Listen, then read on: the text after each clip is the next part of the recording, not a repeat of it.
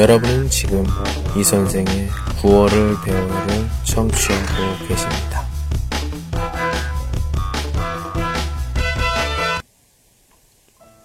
나로부터의 시작.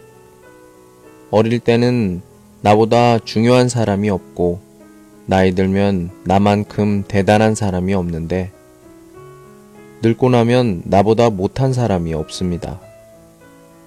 칭찬에 익숙하면 비난에 마음이 흔들리고, 대접에 익숙하면 푸대접에 마음이 상합니다. 문제는 익숙해져서 길들여진 내 마음입니다.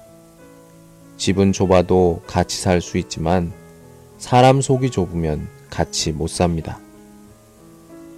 사실 나를 넘어서야 이곳을 떠나고 나를 이겨내야 그곳에 이릅니다.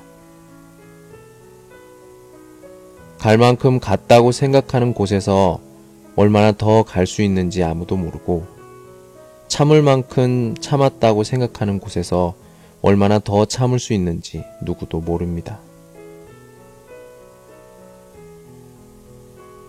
지옥 만드는 방법은 간단합니다. 가까이 있는 사람 미워하면 됩니다.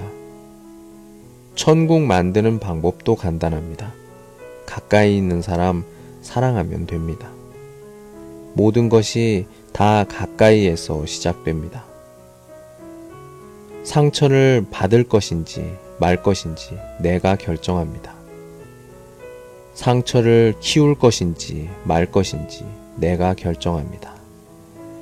상처를 지킬 것인지 말 것인지 내가 결정합니다. 그 사람 행동은 어쩔 수 없지만 반응은 언제나 내 몫입니다. 산고를 겪어야 새 생명이 태어나고 꽃샘 추위를 겪어야 봄이 오고 어둠이 지나야 새벽이 옵니다. 거칠게 말할수록 거칠어지고 사납게 말할수록 사나워집니다. 결국 모든 것이 나로부터 시작되는 것입니다.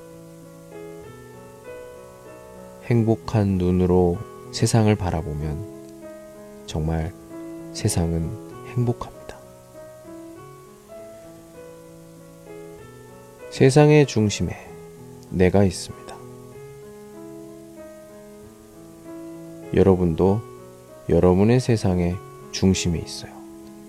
그렇기 때문에 자신을 사랑했으면 좋겠습니다. 오늘은 여기까지. 안녕.